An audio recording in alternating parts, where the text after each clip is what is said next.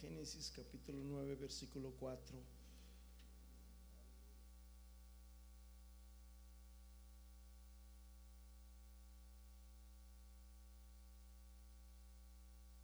Aleluya.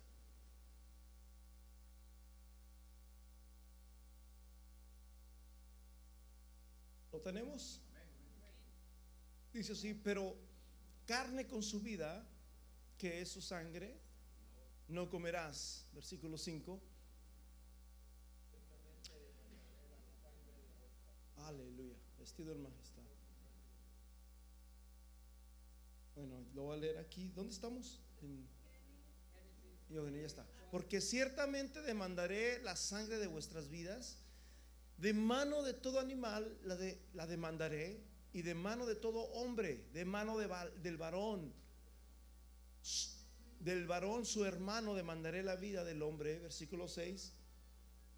El que derramare sangre de hombre por el hombre, su sangre será derramada, porque a imagen de Dios es hecho el hombre. Padre Celestial, te pedimos en esta hora que tú nos hables, que traigas una palabra, Señor, de enseñanza, de revelación, una palabra fresca que pueda, Señor Jesús, aleluya, traer, ser de bendición a nuestros corazones, Padre, en el nombre poderoso de Jesús de Nazaret, Señor, te pedimos, Señor, que tú, Señor, nos hables en esta hora, Padre, en el nombre glorioso de Jesús, usa mis labios, usa, Padre Celestial, esta palabra, Señor, en el nombre glorioso de Jesús, amén y amén. Tome su lugar, hermanos. Vamos a hablar acerca de lo que es el alma. ¿Qué es el alma. Durante miles y miles de años, hermanos, el pueblo judío ha enseñado, aleluya, que el alma viene de una palabra, hermanos, ah, que se llama Shema. Oh, perdón, el, pueblo judío ha, pronunciado el Shema. ¿Cuántos han oído del Shema? Hoy Israel, el Señor nuestro Dios, el Señor uno es. Y luego dice, esto, se encuentra en Deuteronomio 6, 4 y 5. Y amarás al Señor tu Dios con toda tu alma. Aleluya. ¿Qué es el alma? ¿Dónde está el alma? ¿Dónde se encuentra el alma? Es algo que quizás muchos no, entendemos y muchos no sabemos acerca de esto. Yo te recomiendo, si tienes algo en que apuntar, apunta porque vamos a mirar muchos versículos que nos van a identificar quiénes somos nosotros y qué es nuestra alma. Paz de Cristo. Por, ¿Sabes por qué? Porque hay muchas enseñanzas y ahorita vamos a hablar algunas de ellas, de unas organizaciones o de algunas sectas. ¿Saben ustedes la diferencia de una secta a, a un, ¿qué se puede decir? A una organización cristiana. La diferencia de una secta a una organización es que las sectas se guían a través de libros. Supongamos, el, los mormones tienen el libro del mormón. ¿verdad? Y, para ellos ese libro es igual que la Biblia. Y así podemos ver otros. Como los testigos de Jehová tienen el atalaya también y tienen su propia Biblia que ni siquiera dice quién fue el que la tradujo. La Biblia de nosotros regularmente dice quién fue la que, el que tradujo esa Biblia. Y existen otras, otras organizaciones. La, la iglesia de, de los adventistas del séptimo día eh, ellos, pues se puede decir, tienen su conocimiento igual que los demás, pues ellos creen también que son la iglesia verdadera y ellos tienen unos libros que se llaman, este, se, me, se, me, olvidó, los escritos de Elena de White, eh, ya se, me olvidó el, el, nombre, Elena de, ¿qué? De White, algo así. Entonces ellos esos libros los toman idénticamente como la Biblia y siempre dicen eh, la profeta o, la voz del este y, basan verdad sus credos de acuerdo a ese libro. Cuando la Biblia nos dice verdad de que hermanos ya la palabra ya está escrita y le dice el apóstol a los Gálatas que si un aún un ángel del cielo viniera y os enseñare otro evangelio diferente al que hemos creído dice que sea qué anatema. Así que nosotros ya tenemos, hermanos, la palabra ah, de Dios y la palabra de Dios completa. Y la Biblia nos habla, hermanos, acerca, acerca de lo que somos nosotros. La palabra alma, hermanos, viene del hebreo, se llama nefes. Nefes es la palabra alma. Y esta palabra se traduce, hermanos, como vida. También se traduce como yo. Tú y cada uno de los que estamos aquí somos un alma. Tú eres un alma. Paz de Cristo. Aunque el alma en griego, acuérdense que el Nuevo Testamento se escribe en griego, dice que no es lo mismo en el Antiguo Testamento, ¿verdad? Y, aquí tengo ah, algunos otros argumentos que dice aquí. Dice, la palabra en, griego, Seol, viene de un montón, viene con un montón de equipaje de los antiguos griegos en la filosofía griega. Es decir, que el cuerpo es una especie de prisión o contenedor que atrapa la verdadera esencia de la persona, o sea, su alma. Como que el alma está atrapada, ¿verdad? En el, cuerpo. Pero ¿qué es lo que dice la Biblia, mis hermanos, acerca del el alma? ¿Dónde está el alma? De acuerdo a la escritura que estuvimos leyendo ahorita y algunas otras escrituras, la Biblia dice que la vida del hombre está en su sangre. Y la Biblia nos prohíbe que nosotros comamos sangre. Muchos lo, hicimos en el tiempo de la ignorancia. Porque dice que la vida está en su sangre. Y de aquí nació un grupo que lo conocemos que hace 100 años atrás, aproximadamente 100 años atrás, nació este grupo. Y también los, los la iglesia adventista hace 100 años atrás también justamente nació. Y nació este grupo de los testigos de Jehová, donde ellos creen de que la vida del hombre está en la sangre, de tal manera de que ellos no pueden donar sangre porque si donan la sangre, están donando su vida y eso va en contra de Dios. Es como si se la comieran y la Biblia dice que no comerás la sangre porque la sangre es la vida. Paz de Cristo. Entonces, los testigos de Jehová creen de que cuando una vez que una persona muere, ese ya es su, su juicio, esa es su paga, ahí terminó todo. Cuando una persona muere y que murió mal, que murió, este, que no creyó en ellos, porque ellos creen que ellos son la religión verdadera, y, ellos creen que después van a resucitar y que van a ser pues todos ellos van a ser llamados y cosas así. Pero dice que para las personas que no creemos, pongamos nosotros que no somos de esta religión, nosotros nos morimos y ya, ahí terminó todo. Ya, ahí terminó todo. Ya en la muerte, una vez que mueres, ahí se, se terminó. Pues eso sería fácil, ¿verdad? ¿Sabes de que un ateo dijo algo nosotros no creemos en la existencia de un Dios, pero eso es peligroso. El no creer en un Dios, dijo un ateo, es peligroso, pero también en creer en que vino un Big Bang y que dos estrellas chocaron y, y hicieron tantas cosas, también es peligroso. Tanto lo uno como lo otro es peligroso. Porque ellos creen de que algún día, tarde o temprano, va a venir otra estrella y que cada ratito sale en Google y todas las cosas. Ah, yo ni caso les hago realmente, que a veces abro Google y no hay una semana, un mes que no me salga ahí que viene un meteorito a chocar la Tierra y cosas así. Entonces, yo no le hago caso a eso. Pero, este, dice este, este ateo, si, si, si nosotros creemos en esta filosofía, pues tarde o temprano va a venir otra estrella y va a volver a chocar y, yo no sé qué va a pasar, nos va a destruir y va a ser otro mundo. Y si creyéramos en Dios, en que realmente existe un Dios verdadero, tarde o temprano vamos a tener que darle cuentas a Él. Aleluya. Gloria a Dios. ¿Qué es el alma? si el, el alma está en la sangre, la Biblia dice, mis hermanos, que cuando el alma, Dios ordenó que cuando un animal se, mata, Dice que el alma tiene que correr en, la, en la tierra, pero dice que se tiene que tapar. Tienes que tapar, no la dejes ahí, tápala. Paz de Cristo. Porque el alma es la vida. Y ahorita vamos a ver algunos, algunos versículos, pero vamos a ver algunos versículos, hermanos, acerca de la muerte. Y para esto vamos a leer en Eclesiastés capítulo 9, versículo 2. Eclesiastés capítulo 9, versículo 2. Vamos a ver qué pasa después de que morimos, porque la gente dice, nadie ha muerto, o quién ha ido y ha venido y nos ha dicho que hay allá. Nadie sabe que hay allá, ¿verdad que no?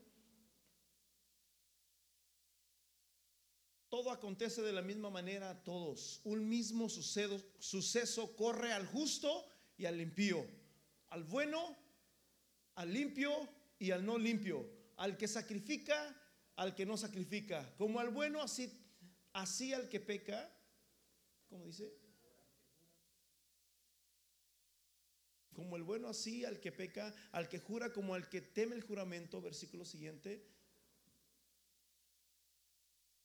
Este mal hay entre todo lo que se hace debajo del sol, que un mismo suceso acontece a todos y también el corazón de los hijos de los hombres está lleno de mal y de insensatez en su corazón durante su vida. Fíjate cómo está nuestro corazón, hermano, lleno de mal. Somos insensatos, dice, está lleno de insensatez. Hay insensatez en su corazón durante su vida y después de esto se van a dónde? a los muertos. Entonces, tanto los buenos como los malos vamos al mismo lugar. El que jura como el que no jura va al mismo lugar. Así que todos vamos para allá, mi hermano. Un amigo decía, un día más, un día menos. Eclesiastés capítulo 2, versículo 16. Fíjate lo que dice esta escritura.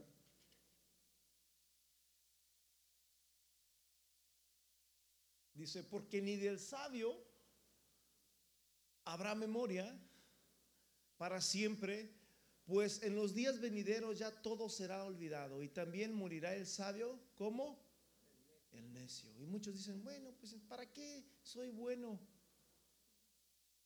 ¿Para qué hago cosas buenas si todos nos vamos a morir? Todos vamos a terminar, todos vamos a acabar. Y el problema es que la gente piensa y la gente dice, nadie sabe que hay más allá.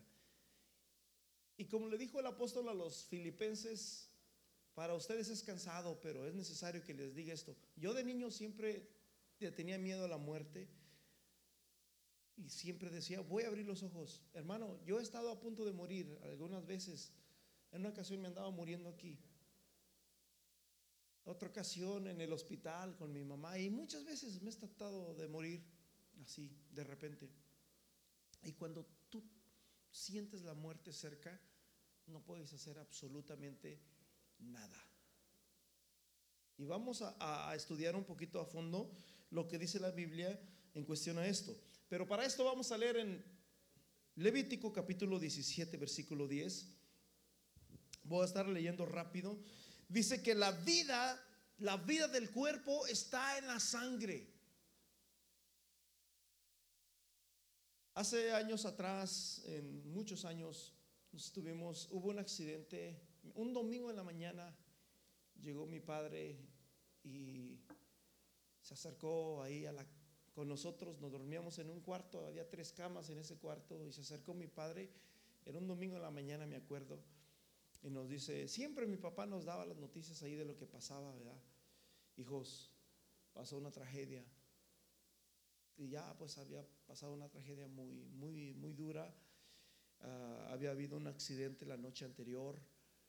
Ah, dos jovencitos habían muerto fatalmente en este accidente y uno de ellos estaba muy enfermo. Este, y pues fue algo duro, ¿verdad? Porque eran personas como nosotros, un poquito mayores. Quizás fueron amigos de mi hermano Jera yo, yo estoy seguro que sí fueron. Y, y yo recuerdo que, pues sí, ¿verdad? Eh, uno de ellos ah, ah, estuvo en el hospital en Morelia y pues la familia nos dijeron, necesitamos que alguien nos ayude a donar sangre porque pues para que le puedan hacer transfusión de sangre. Y yo fui uno de los que me apunté, yo quiero donar sangre. Y yo me acuerdo que yo iba bien feliz porque dije, yo voy a tener una buena sangre. Y, yo iba feliz, pero el que la tenía mejor era mi hermano Martín, porque comía muchos nopales. El doctor le dijo, tienes muy buena sangre, es uno de los... Y bueno, resulta que cuando llegamos allá me dice, yo me creía bien, bien, bien, muy, muy, que nada, que a mí la muerte no, no, yo, yo vivo. Mentira. Aunque era bien miedoso. Pero cuando llegué allá, mi hermano me dice el médico, o no sé si era médico el que me sacó la sangre, este, no mires, no mires. Si quieres cerrar los ojos, mira para otro lado, pero este, no es muy recomendable que mires, pero sí puedes mirar. Hay gente que mira, me dice, pero hay gente que no soporta. Hermano, yo, ah, ¿qué tanto es? Ahí estaba mirando, no aguanté, mi hermano, ni un segundo. No aguanté ni un segundo. Hermano, sientes que te sacan la vida, brother. Literalmente, literalmente sientes que tu vida se va así. Yo tuve que abrir por y ya porque yo sentía que me habían sacado casi, me habían vaciado de sangre. Y no, era algo chiquito, yo no sé de qué tamaño era, quizás un tubito, yo no sé, no, no recuerdo bien, pero era algo insignificante. Pero yo me sentí, hermano, me tuvieron que dar una gelatina, me recuerdo que me dieron una gelatina y un juguito para acomodarme otra vez y recuperar un poquito. Pero la Biblia dice, hermanos, que la vida del cuerpo está ¿dónde? En la sangre. Cuando una persona se desangra, hermanos, pues imagínense, pierde, pues se pierde la vida, ¿verdad? Se va perdiendo la vida, necesita meter sangre. Y no es pecado, hermanos, el, que se haga, un, alguien se puede hacer una transfusión de sangre, ¿verdad? Porque cuando le damos a la sangre a alguien, le estamos dando vida. ¿Qué fue lo que Jesús dio por nosotros? Su sangre. Y su sangre, hermanos, es nos dio vida a nosotros que estábamos muertos en nuestros delitos y pecados. Aleluya. Gracias a esa sangre estamos vivos. Por eso dice el canto y la escritura, yo vivo porque Cristo vive en mí. Así que si la muerte está en que ya se le fue su sangre, ya se fue su alma, ya se derramó, ya no queda más que su sentencia, ¿Qué me dicen ustedes de personas que han hecho tantas cosas malas?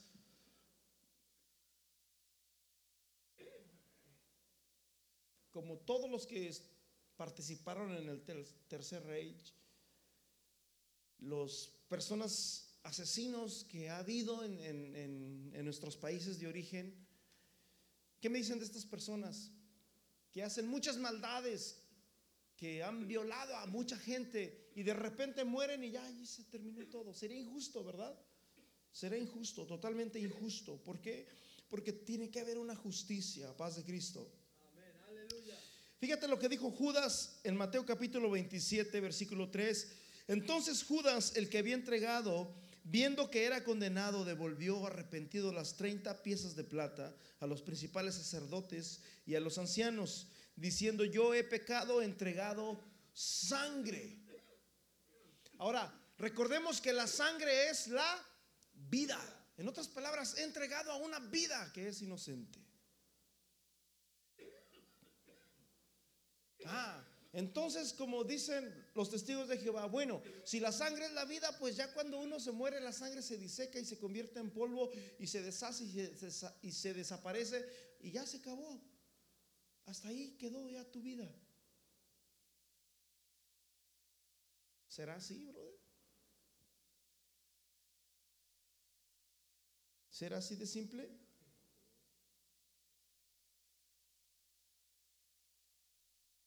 Eclesiastés capítulo 12, versículo 7 dice de esta manera, el polvo vuelva a la tierra como era y el espíritu vuelva a Dios que lo dio. Ahora, ¿qué es el espíritu? El espíritu, mis hermanos, es la palabra hebrea ruach, ruach. Y la palabra hebrea ruach viene de, del soplo que Dios le dio hermanos, al, al hombre, cuando el, eh, Dios creó al hombre, dice la Biblia que Dios sopló en su nariz. Esto se encuentra en Génesis capítulo 2, versículo 7. Dios sopló en la nariz del hombre y fue por primera vez el hombre un ser vivo. Amén. Gloria a Cristo Jesús. Aleluya. Y aquí dice que cuando el cuerpo muere, dice que el espíritu vuelve a Dios. ¿Sabes por qué? Porque el don de respirar significa que estamos vivos y eso significa que si estamos vivos es porque Dios es vida y porque Dios, hermanos, en su misericordia quiere que vivas. No sé si me explico. Porque hay una escritura que la tengo por aquí, ¿verdad? En, algún lado, donde dice que el espíritu de los animales, como el de los hombres, cuando una vez que mueren, vuelve a Dios, porque Dios es vida. ¿Qué, qué es lo que dijo Jesús? El espíritu es el que da la vida, la carne para nada aprovecha. El espíritu es, es el, el don o el privilegio de respirar. Eso me mantiene vivo. Deja de respirar unos dos minutos o tres minutos. Algunos quizás aguantemos, otros ya no. Cinco minutos. Entonces, el estar vivos no es mío, brother, es un regalo de Dios. Estamos vivos por su gracia, por su misericordia. Estamos vivos por Dios, por Cristo. Porque dice la Biblia, hermanos, que sin Cristo estamos muertos aunque estemos respirando.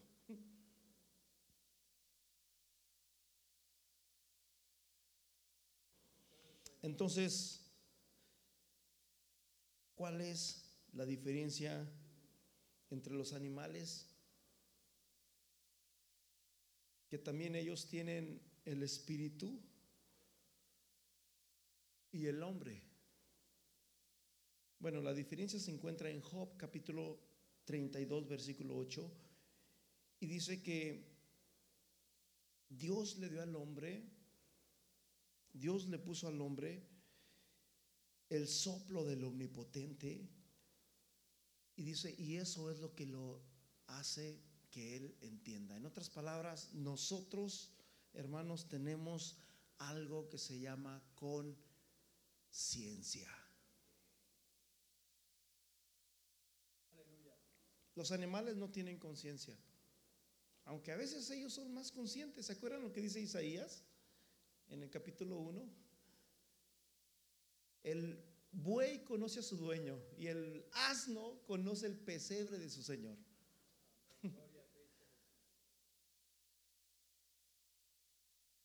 Nosotros tenemos un, gatito en la casa y este el día de ayer miramos un- un- una fotografía. Les voy a decir esto nomás para que miren lo, lo que, lo bonito que, que son los animales. Porque son creados, hermanos de Dios también. Mucha gente los, lo- no los quiere y los maltrata. Debemos de amar a los animales. Y compramos un- un- una que me gustó y dije, ah, se me parece al, al gato. Vamos a comprarlo. Compramos el cuadro, lo, lo colgamos ahí. Yo dije, al rato que venga el gato lo voy a traer y lo voy a poner. A veces lo pongo en el espejo, mírate, ahí estás tú y ahí estoy yo. Y yo dije, al rato lo voy a traer para que lo mire. Y yo fui para abajo a saludar a mi papá. Y en eso que yo, yo bajé, el gato subió.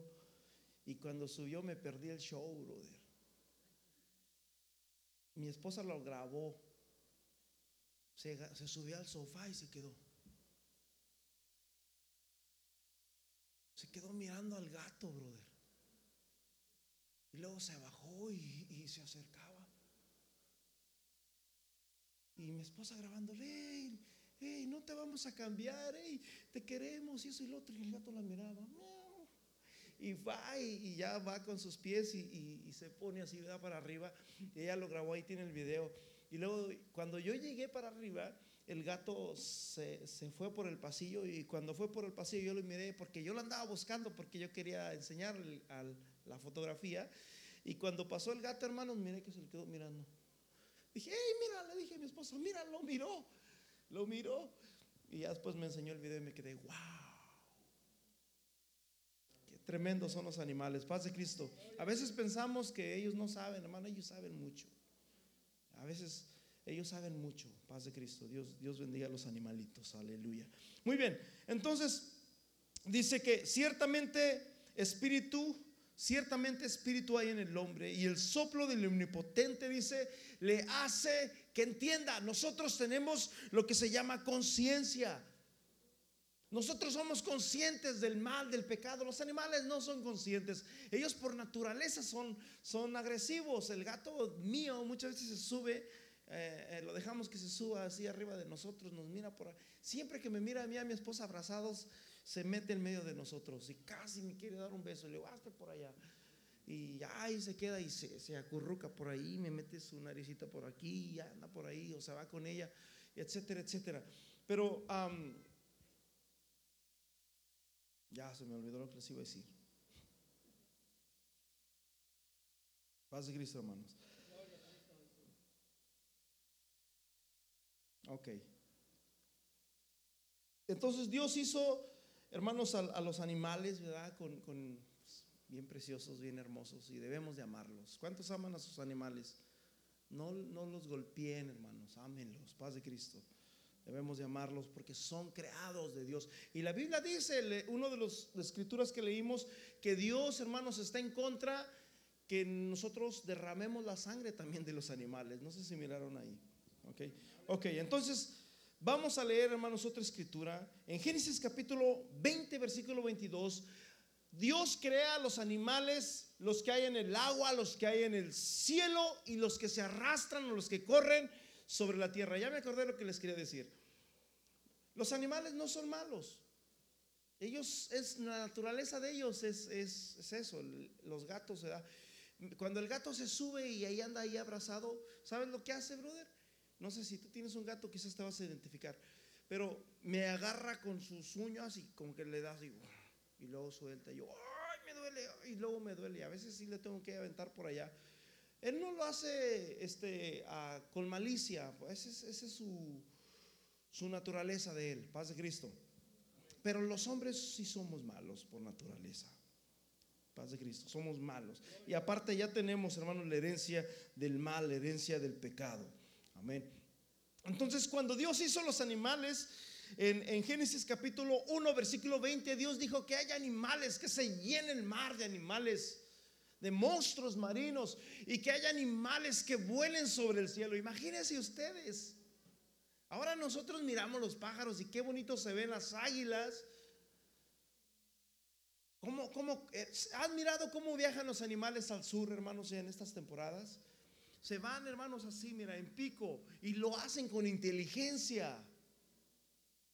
Lo hacen, son inteligentes los animales. Ellos saben, hermanos. Gloria a Dios. Aleluya. Aleluya. Y resulta, mis hermanos, de que am, Dios sopla o Dios bendice y Dios dice que hay animales que, que se produzcan, dice, produzcan las aguas seres vivientes, o sea, animales y aves que vuelen sobre la tierra en, la abierta expansión de los cielos. O sea, que hay animales por todos lados, pero nunca ves que Dios dijo, que, que Dios sopló el aliento de vida sobre ellos. Simplemente por la palabra, Dios dijo que hay animales. Dios les dio la potestad de que ellos pudieran respirar por la palabra de Dios. Pero cuando Dios formó al hombre, según Génesis capítulo 2, versículo 8, si no me equivoco, dice que Dios sopló en su nariz. Y aparte de eso también, mis hermanos, Génesis 2, 7, no solamente eso, sino que Dios nos formó con sus manos. Entonces Jehová Dios formó al hombre de dónde? Del polvo de la tierra y sopló en su nariz aliento de vida y fue el hombre un ser. Diga conmigo, un ser. Ahora, ¿qué es un ser, mi hermano? Ahí es donde vamos entrando y donde vamos a ir reconociendo qué hay dentro de nosotros. ¿Qué es un ser?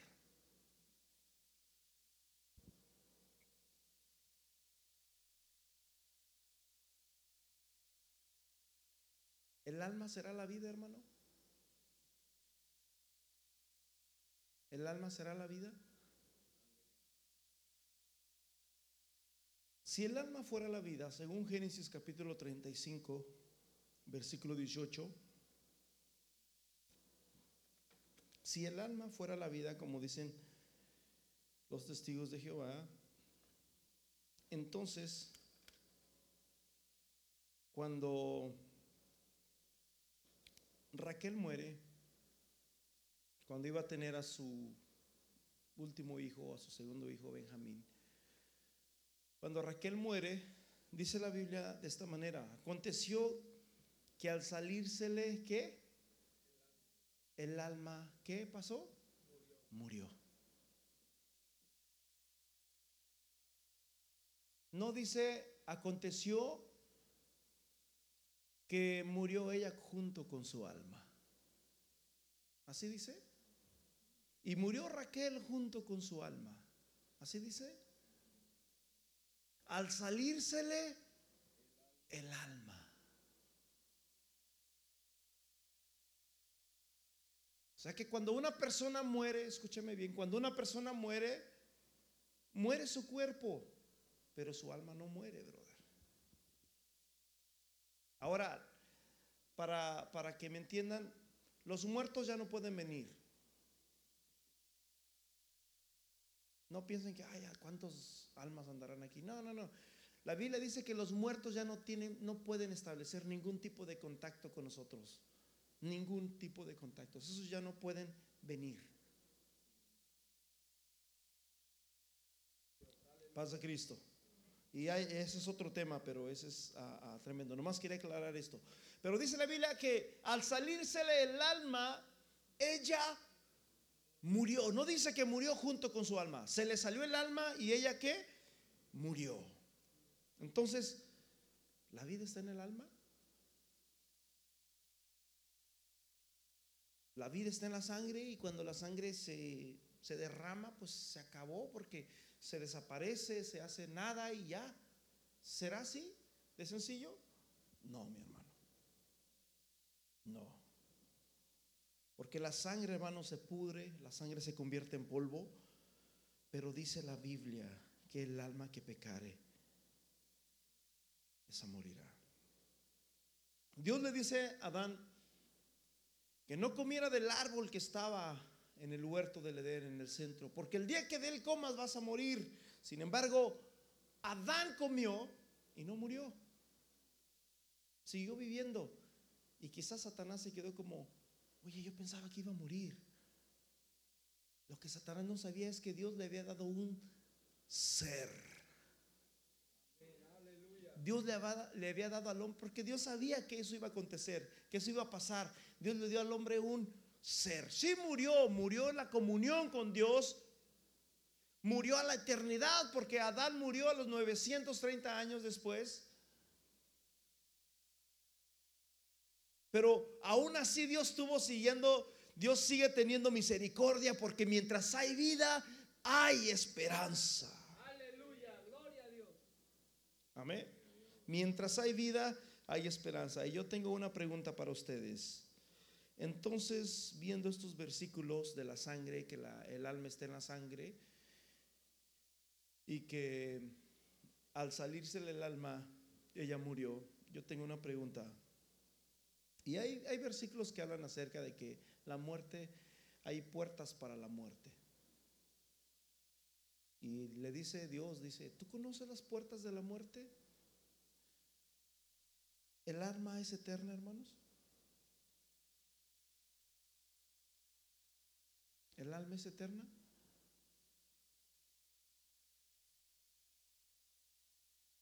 ¿Será que el alma muere cuando muere el cuerpo?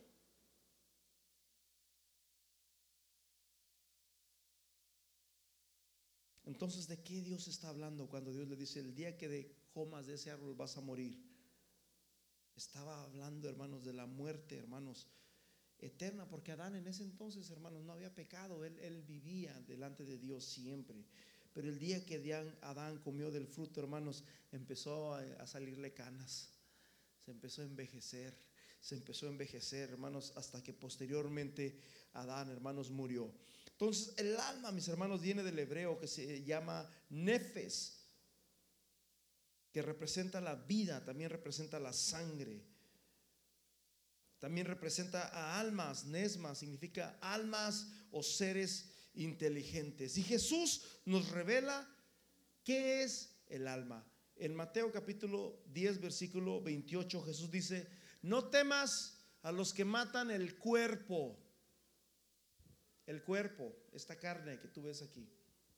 Sabes de que nosotros somos personas, somos individuos, somos personas, pero hermanos, yo he escuchado personas o personas que encuentran muertas en, en lugares baldíos, yo no sé.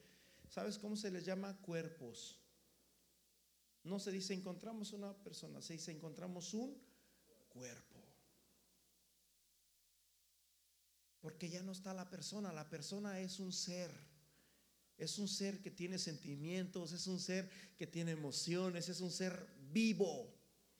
O sea, ya cuando pasamos, hermanos, al otro, ya solamente es un cuerpo, ya no está el alma, ya no está el espíritu, está un cuerpo ahí, pero ya está vacío.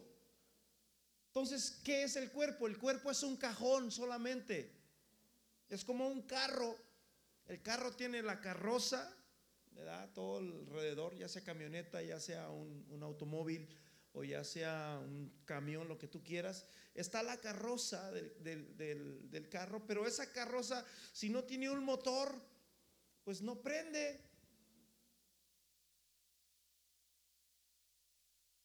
Y si el motor no tiene transmisión, pues no corre. Así que cada, cada, cada componente tiene que estar en, en el lugar específico donde tiene que estar para que dé la función de lo que es un carro. Así también nuestro cuerpo también. Nuestro cuerpo solamente es, es, un, es un cascarón, es, es, un, es como un, un carro, ¿verdad? Y dentro de, este, aquí tenemos todo lo que se, todo nuestro ser. Amén. Y Jesús nos revela de esta manera y nos dice, no temas a los que matan el cuerpo porque el alma no muere. Porque el alma, ¿qué dice? No. O sea que el alma muere o no muere.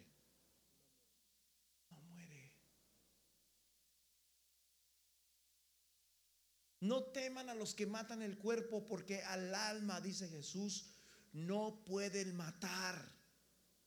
Temed más bien aquel que puede destruir el alma y el cuerpo. ¿En dónde?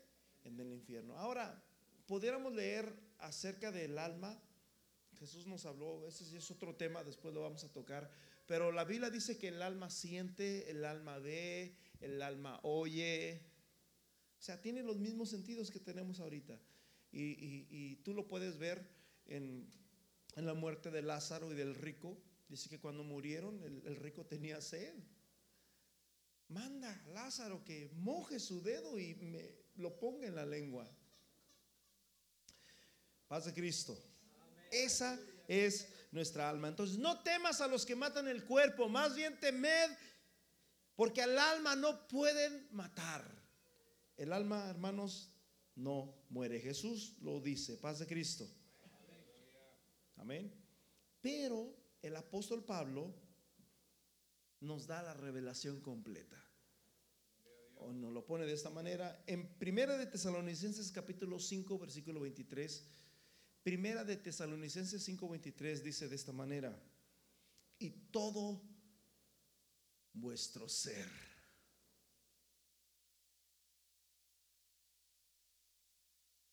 y todo, dice, y el mismo Dios de paz os santifique por completo y todo vuestro ser.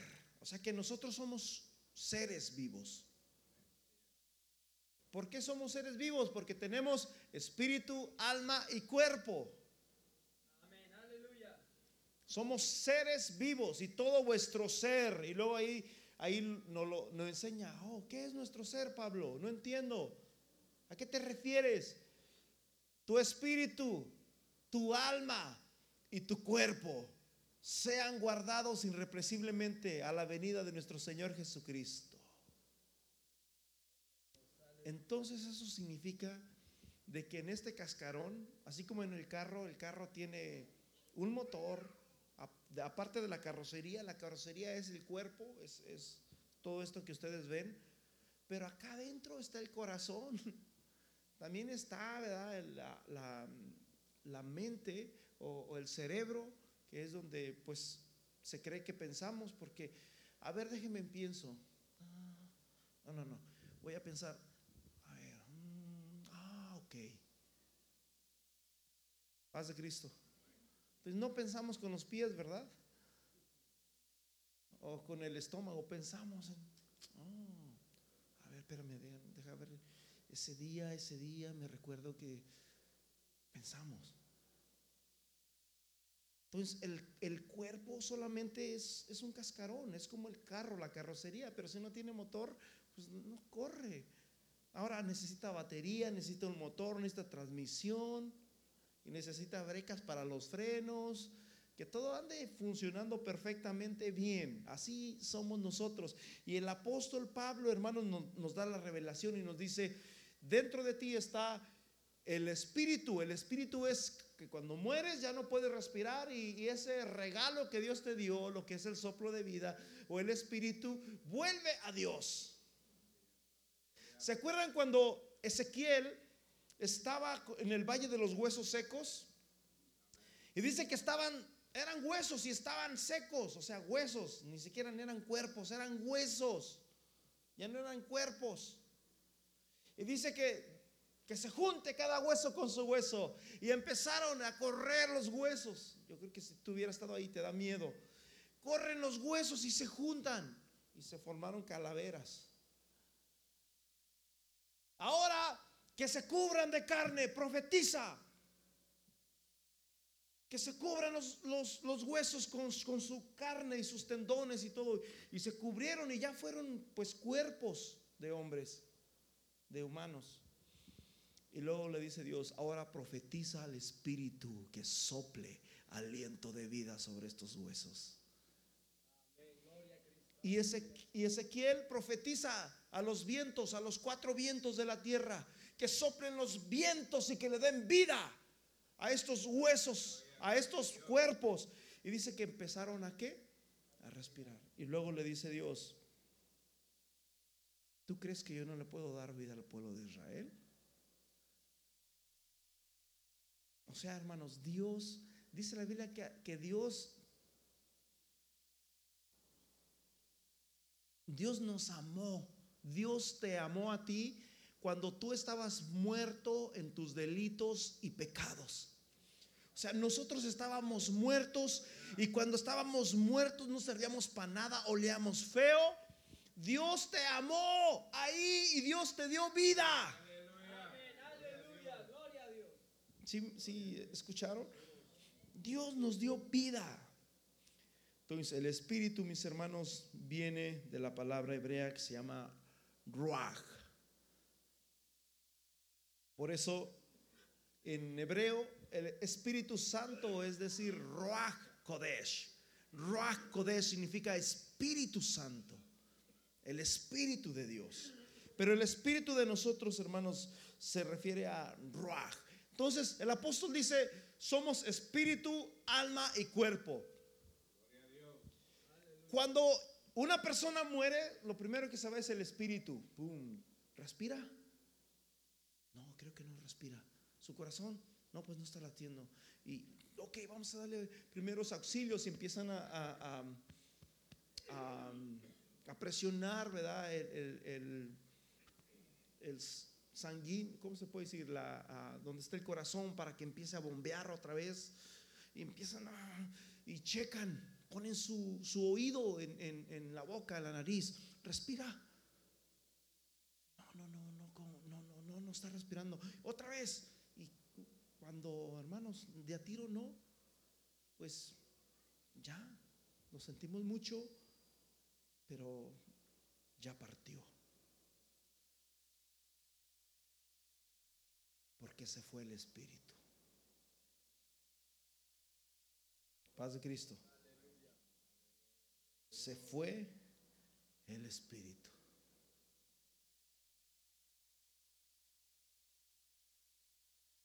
Y después de que se va el espíritu, el cuerpo, pues hay que enterrarlo, mi hermano. Yo recuerdo cuando murió mi mamá, ¿verdad? Ah, pues hermanos, a veces no queríamos pensar en la muerte, aunque ya el doctor nos había dicho desde casi de diciembre, cuando estuvo en el primer, el primer mes en el hospital, nos dijo, llamen a toda su familia y díganle que, que se preparen, que compren sus vuelos, porque ella va a morir. Y pues, ¿qué hacemos? Y ya prácticamente, hermanos, ya casi, casi andábamos buscando funeraria y todo. Era triste, yo decía, no es posible, ¿cómo? ¿Cómo? Ella está viva. No, pues ya no la queremos en el hospital, ella no puede estar aquí, no, no podemos hacer nada. Llévensela para su casa. Pero ¿cómo nos la vamos a llevar? No puede comer, no se puede mover. ¿Qué vamos a hacer con mi mamá en mi casa? Nosotros tampoco podemos hacer nada, pero ustedes son profesionales, tienen aquí como, no sé, pueden ayudarla más. Lo sentimos mucho, se la tienen que llevar. Nos la trajimos a, nuestra casa y, ¿qué crees? Yo le pedí a Dios un- un- de todo mi corazón, le dije, Dios mío, permíteme escuchar su voz una vez más. Porque como que hasta se me, se me olvidó cómo hablaba mi mamá. Y yo, la miraba ahí, pero decía, yo quiero escuchar su voz, quiero escuchar su tono de voz. Hermanos, Dios me permitió ese privilegio. Mi mamá volvió a hablar, volvió a caminar, volvió a comer y, y nos quedamos como, wow. En una ocasión mi hermana la llevó al médico y le dicen, todavía está viva.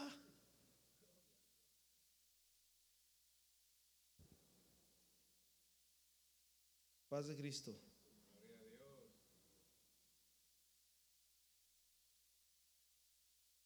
Pero ya posteriormente cuando mi madre murió, me recuerdo que pues tantas cosas pasan, ¿verdad? En la mente de uno porque a veces uno no quiere pensar y uno dice, no, pero sí, y de repente personas por allá, pues crémenla para que no este no gasten tanto y eso y lo otro y allá que acá y pero cómo y yo me acuerdo que mi hermano Jera me, me llama me dice sepúltenla aquí está mi mamá aquí en este en este lugar y es bonito porque uno los va y los visita y así así y sí es cierto verdad y, y porque uno cuando está en vida uno no quiere pensar en eso hermano ya uno piensa ya cuando de tiro ya ya está la hora.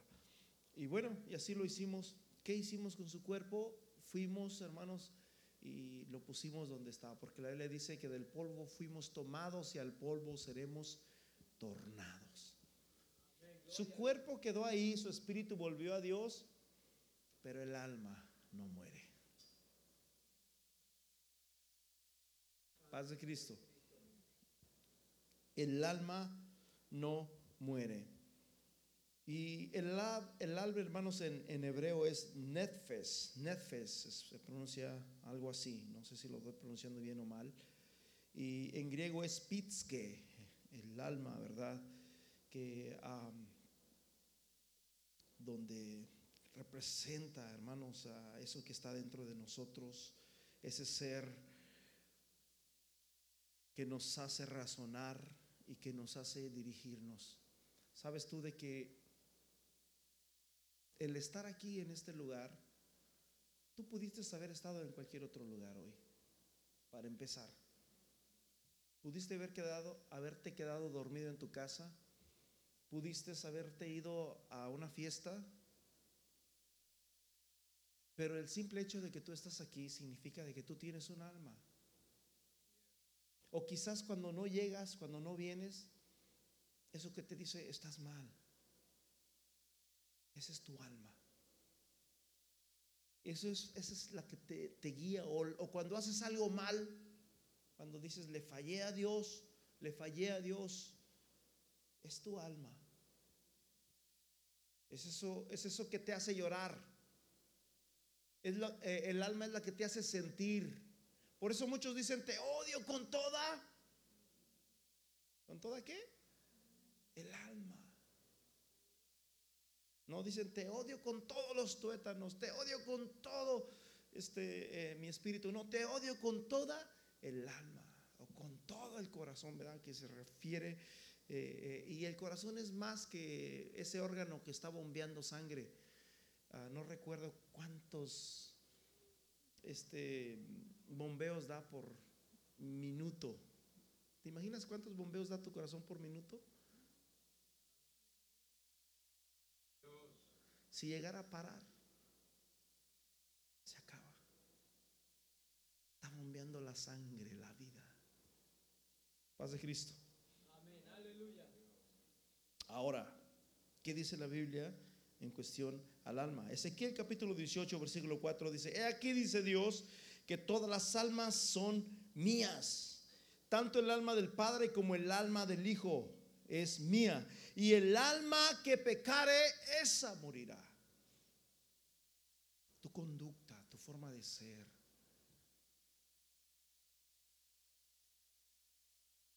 ¿Qué vas a hacer con tu alma, brother? Porque el alma, el cuerpo muere, pero el alma no muere. En Daniel capítulo 12, versículo 2 y 3, dice que va a haber una resurrección. O sea que ya cuando uno muere, los que están muertos ya, van a resucitar. Tanto los, los que hicieron lo bueno como tanto lo que hicieron los malos. Los entendidos resplandecerán como el resplandor del firmamento y los que enseñan justicia a la multitud como las estrellas a perpetua eternidad. Versículo 2, o, o más bien era el 2, el que me tienes que poner.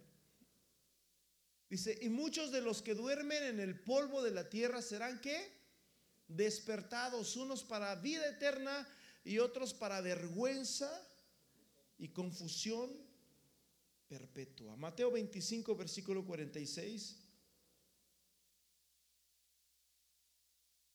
Mateo 25, 46. Aleluya.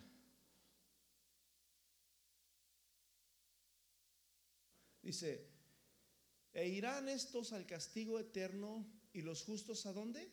A la vida eterna. A la vida eterna. O sea que mi hermano, después de que nosotros morimos, hay otro lugar. Y ese lugar depende a dónde vamos a ir, depende a lo que hemos hecho. Ahora, como dijo el apóstol a los, a los efesios, no es por obras, para que nadie se gloríe, es por fe. Porque de tal manera amó Dios al mundo para que todo aquel que en Él cree no se pierda, mas tenga la vida eterna. O sea que el que no cree en Jesús, aunque sea bueno, se pierde.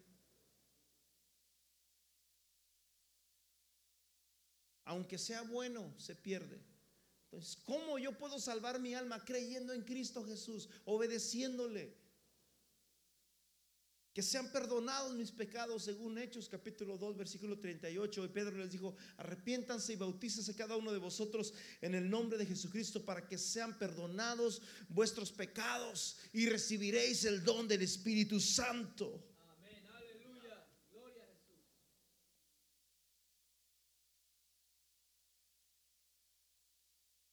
Santiago capítulo 5, fíjate bien, versículo 20.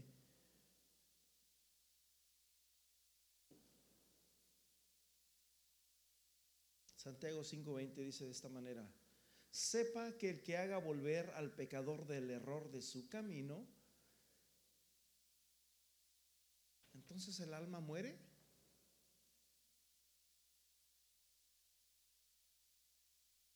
Sin Cristo, un alma está muerta.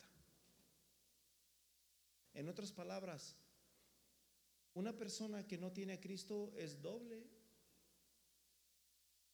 Está muerta dos veces. Porque la Biblia dice, hermanos, que nosotros tenemos que morir. Dice la Biblia en ah, la escritura que dice, escrito está que todos los hombres mueran una sola vez. Pero Jesús dijo, no teman a los que matan el cuerpo, pues al alma no pueden matar. Temed aquel que puede matar tu cuerpo y tu alma. ¿En dónde? En el lago de fuego. O sea que hay una muerte segunda. Y esa es la muerte que se refiere allí. Esa es justamente la muerte que se refiere aquí. Y salvará de muerte un alma y cubrirá multitud de pecados. Mi hermano, mi hermana que estás escuchando, tengo muchas citas para enseñarte más aquí. Pero tú eres una alma. Y, y- cada uno de nosotros vamos a presentarnos delante de Dios un día. Es más, Juan, Juan, el, el- el, am, el amado Juan, el, el profeta, escribe en sus visiones que él miró, de acuerdo a Apocalipsis, y miré yo las almas de todos los que habían muerto.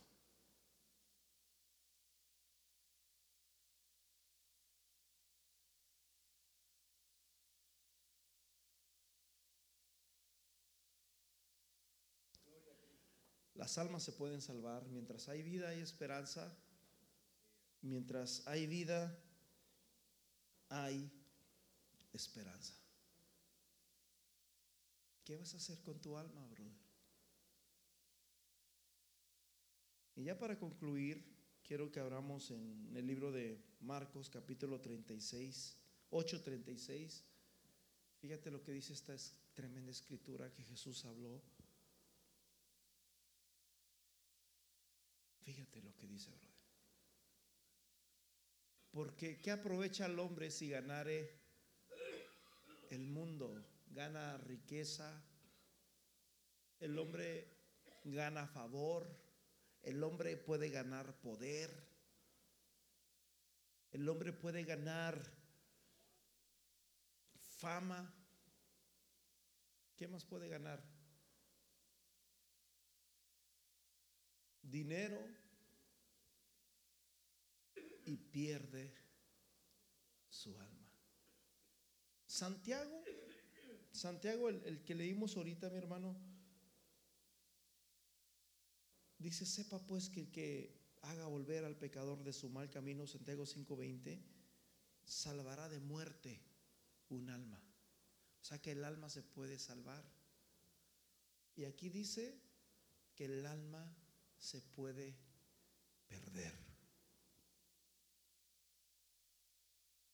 ¿De qué le sirve al hombre si ganare el mundo y perdiere su alma? Entonces, la situación, hermanos, la cosa no está cuando ya nos morimos y ya nos vamos. Y te voy a decir una cosa, mi hermano. Cada uno de los que estamos aquí, empezando conmigo, cada uno somos responsables de sí mismo.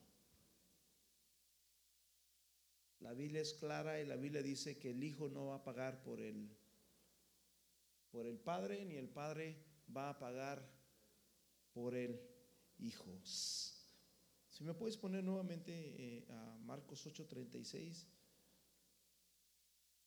Ya quiero concluir con esto.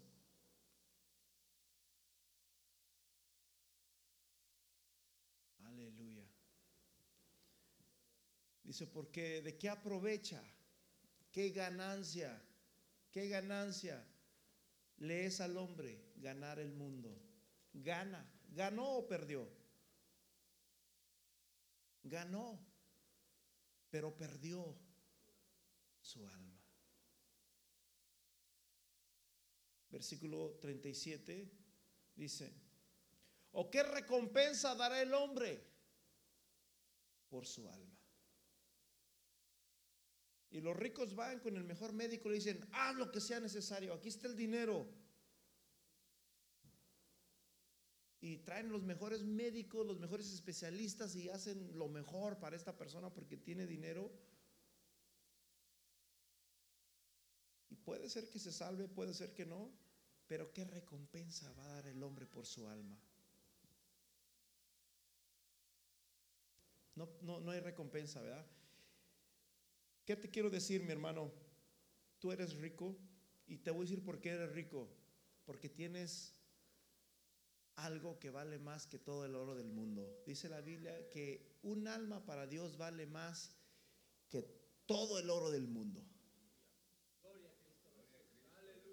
¿Sí? ¿Me expliqué?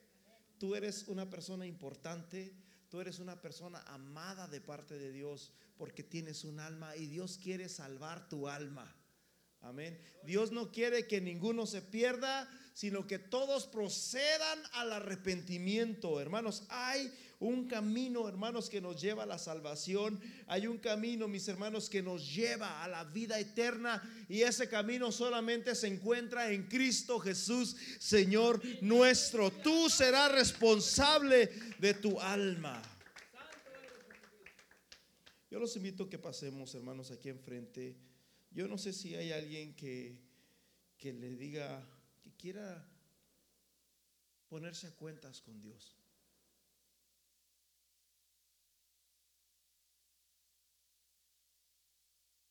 Según Isaías capítulo 1, hace rato les hablé de Isaías, uno de los, de los animalitos, ¿se acuerdan? Pero eso se encuentra en Isaías 1.3, pero en, en, Isaías capítulo 1, versículo uh, 16, 18 dice, venid luego, dice el Señor, y estemos a cuenta. Escúchame bien, brother. Hay dos cosas. Solo existen dos cosas. Y una de ellas es que tú vengas y te pongas a cuentas con Dios. Y la otra es cuando Dios te llama a cuentas. No sé si me, expliqué. ¿Qué prefieres?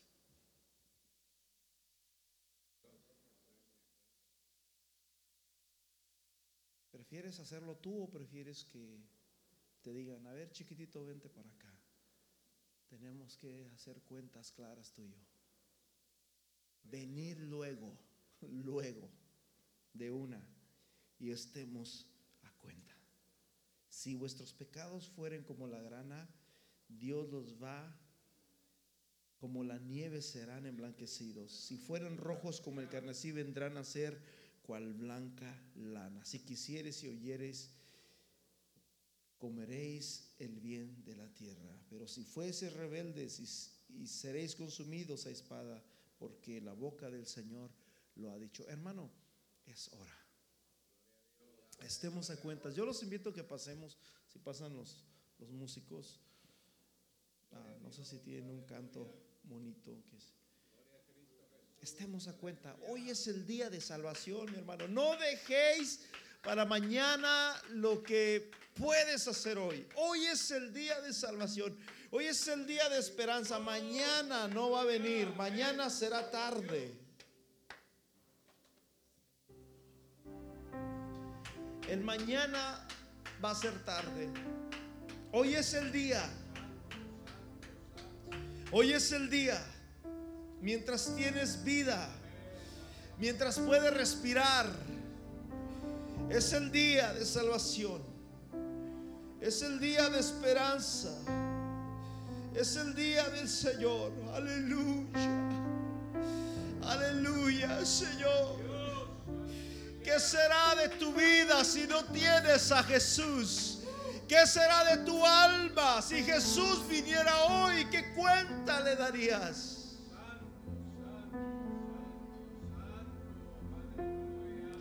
Hoy es el día de salvación.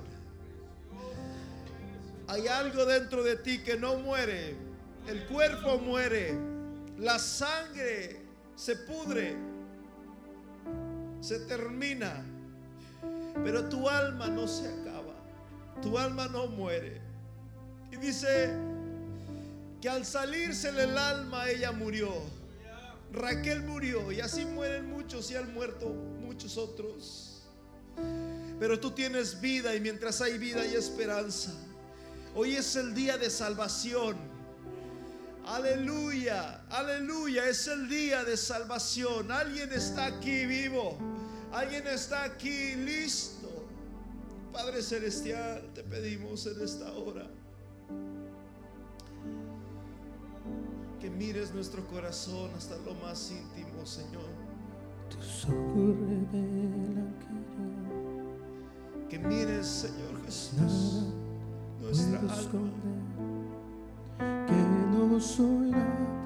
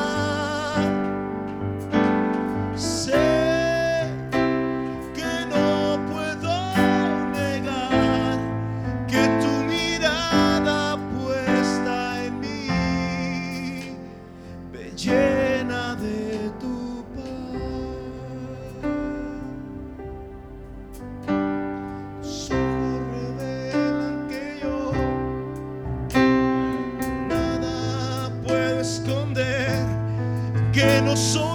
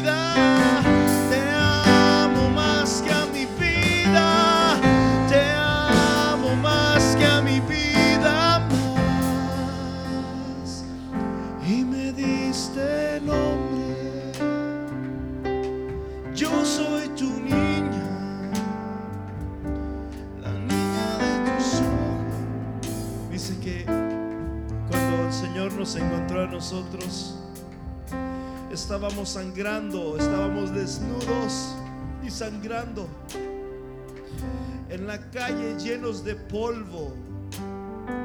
Estábamos muertos, moribundos. Así estaba Judá y así estaba Israel. Y cuando yo pasé, dice Dios, frente a ti, te dije, vive.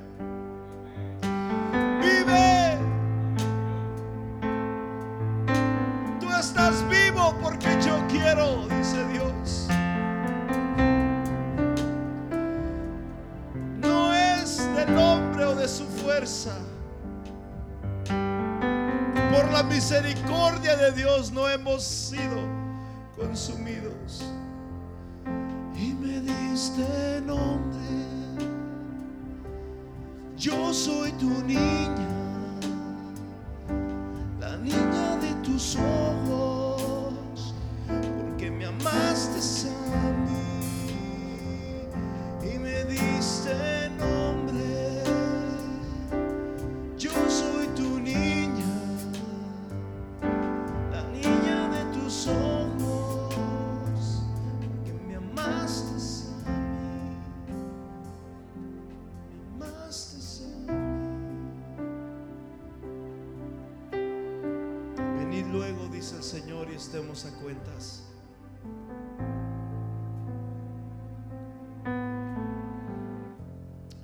si tú lo hiciste con todo tu corazón,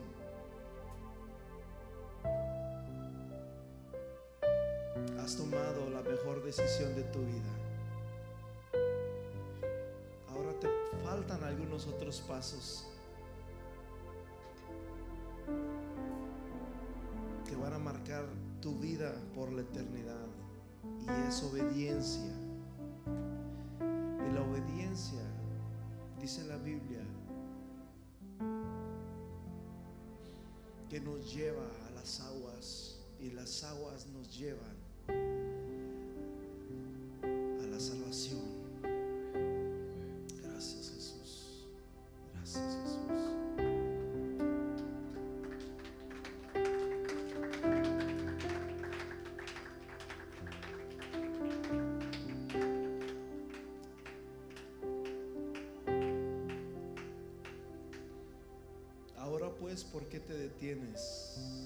Hechos 22, 16. Levántate y bautízate y lava tus pecados invocando su nombre. Tú puedes salvar tu alma. Señor me los bendiga. Hermanos, antes que nada quiero decirles que